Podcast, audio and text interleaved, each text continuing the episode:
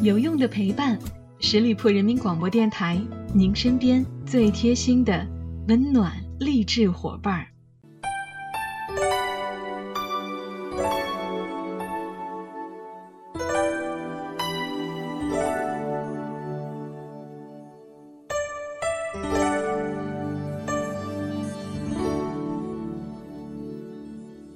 有用的陪伴，十里铺人民广播电台，您身边最贴心的温暖励志伙伴。朋友们，这里是每周一与您不见不散的名人风范，我是你们的老朋友小五。二零零九年六月二十五日，迈克尔·杰克逊溘然离世，到如今已经十周年了。在他生前，还没有哪个明星在迎接着全世界狂热追捧的同时。又承受着如此恶毒的骂名。他的音乐和舞蹈让全世界不同肤色的观众为之疯狂，同时，他身上的争议又引来了疯狂的误解、谩骂和诋毁。在这个充满聚光灯的商业世界，不论是生前还是死去，迈克尔·杰克逊都没能逃脱被误解、被消费的命运。赞美，留言。和控告在他的生命中相互交织，世界却从不曾向他道歉。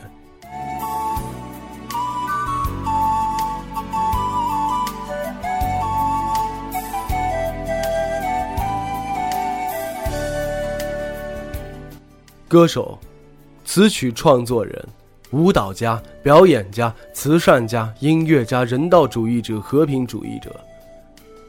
在迈克尔·杰克逊的众多头衔当中，音乐始终是最重要的一部分。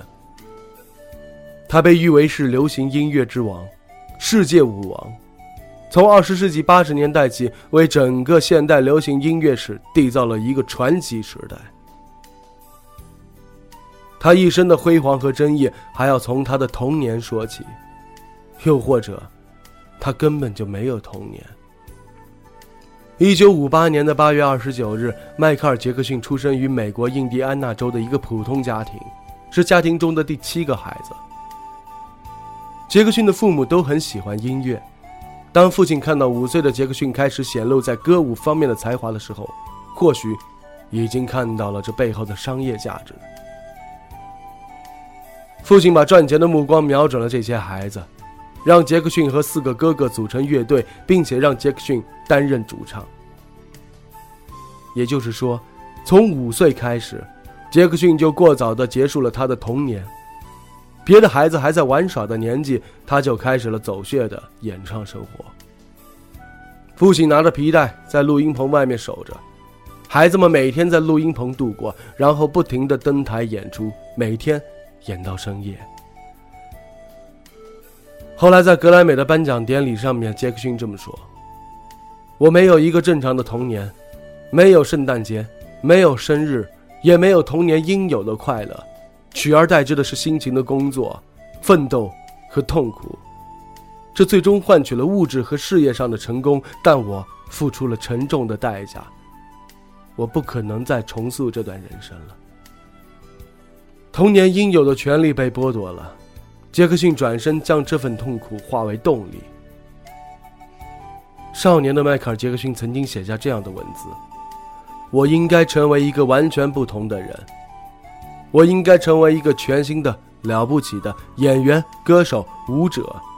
我要改变世界，我要比所有人加在一起更厉害。”后来，他真的做到了。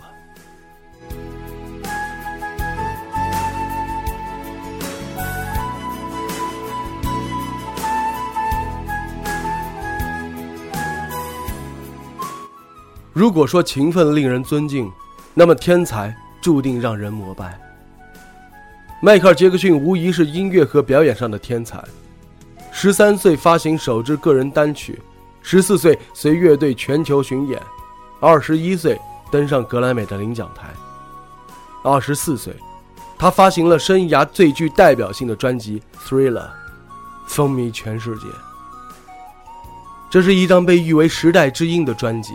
霸占了各国专辑的榜首，斩获七座格莱美奖杯，正版销量截止他去世之前，已经超过了一亿张。专辑《Thriller》的歌曲首首都是重磅炸弹。更具有划时代意义的是，迈克尔·杰克逊首次以 music video 的方式呈现，将舞蹈融入到音乐录影带中，有些甚至加入故事情节，拍成音乐电影，标志着现代意义上的 MV 的出现。一九八三年，他首次在节目当中展示了月球漫步，也就是我们常说的太空步。魔性的舞步惊艳众生，也在全世界范围内掀起了霹雳舞的风潮。黑色皮鞋，白色堆袜，配上凌厉炸裂的舞蹈，太空步就成为了杰克逊最具标志性的舞蹈动作，至今仍然被无数的追随者模仿和致敬。迈克尔·杰克逊是高晓松心目当中的神。高晓松认为，MJ 最厉害的地方在于没有师傅。他的音乐和舞蹈，他的表演方式，全都是自己开创的。极盛时期的迈克尔·杰克逊影响力已经超越了音乐和艺术本身，他成为了传奇的化身，是毫无争议的流行之王，也是全世界无数人为之膜拜的偶像。在很多追随者心中，他不仅仅是天王偶像，也是信仰和图腾。多少政治家没能统一世界，迈克尔·杰克逊却用音乐让世界紧密相连。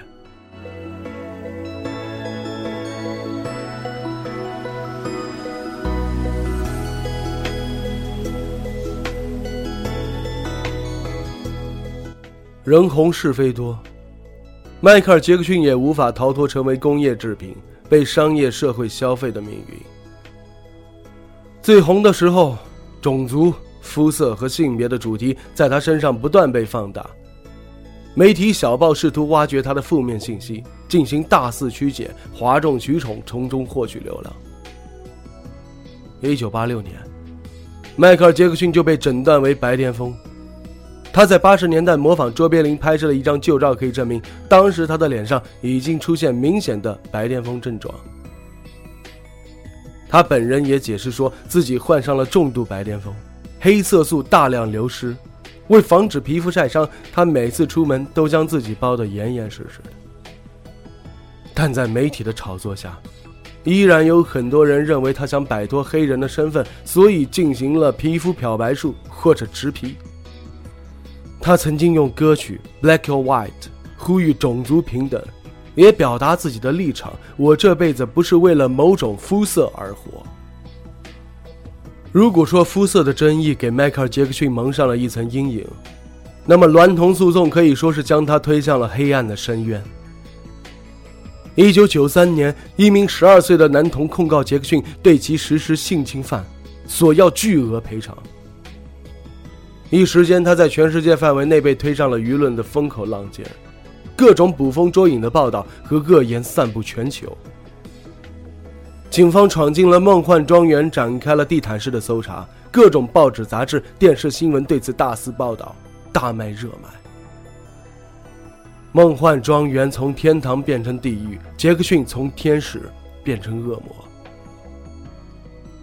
重压之下，为了不影响当时的全球巡演，杰克逊支付了两千多万美金，双方达成和解。一个没有凭据的控告就能够得到巨额的赔偿，这让居心叵测的之人看到了商机。两千零三年，又有一位男童状告杰克逊对他实施猥亵，巨星再次卷入风波。经过漫长的调查取证，警方裁定杰克逊无罪，但因此对他造成形象上的受损已经无法挽回，他的精神状态也跌入低谷，每天靠药物。帮助睡眠。不得不提的是，这名男童曾经在杰克逊的帮助下治好了癌症。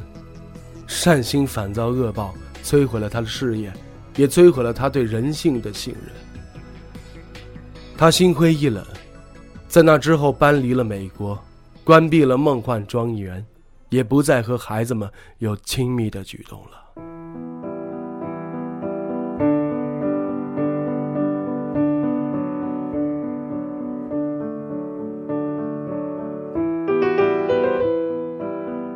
二零零六年，迈克尔·杰克逊被评为世界历史上最成功的艺术家。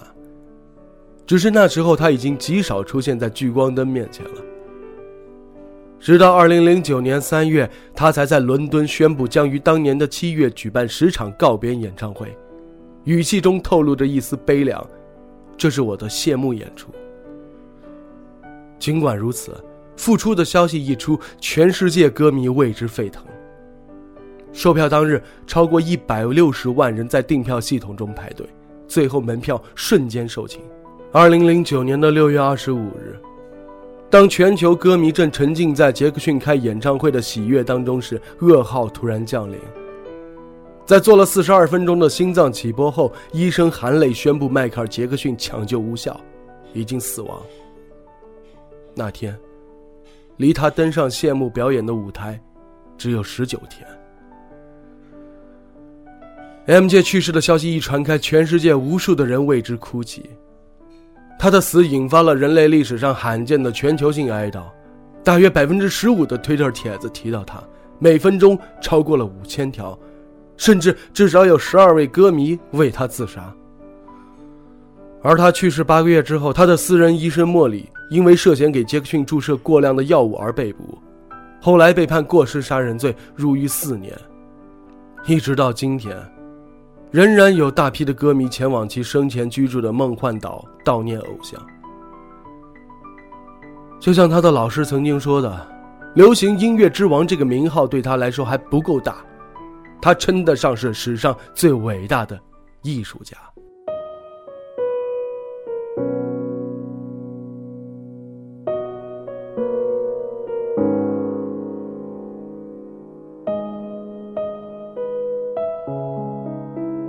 在迈克尔·杰克逊去世后的第二天，1993年，第一个控告他性侵的当事人终于在博客上承认，当年的控诉纯属捏造，他是为了父亲才撒的谎，目的自然是为了钱。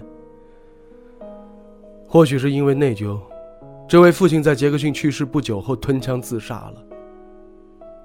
世间的喧嚣并没有随着他的去世而结束。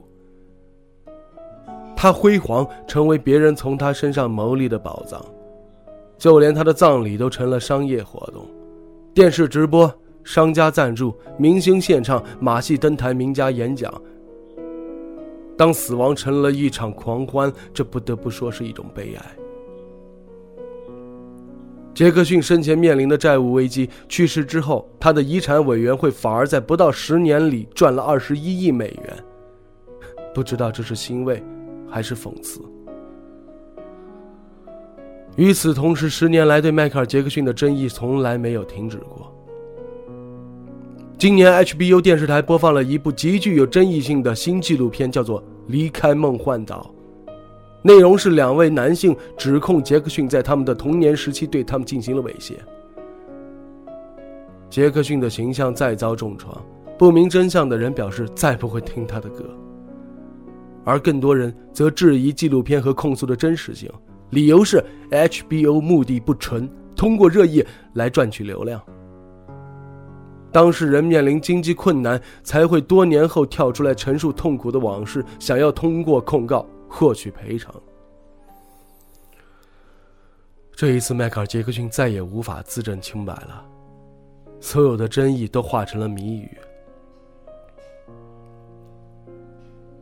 有人说，离开梦幻岛的出现实际上是一种无理消费逝者、吃人血馒头的行为。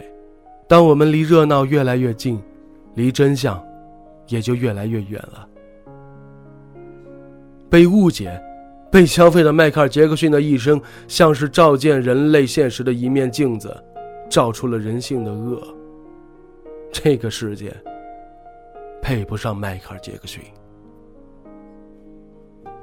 好了，亲爱的听友们，感谢大家收听今天的名人风范，我是小五，欢迎大家关注十里铺人民广播电台公众微信，在订阅号中直接搜索十里铺人民广播电台，点击关注就可以了。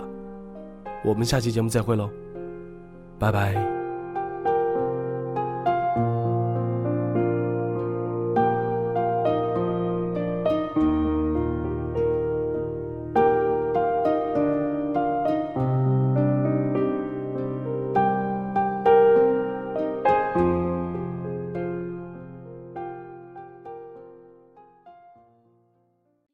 本期节目由十里铺人民广播电台制作播出。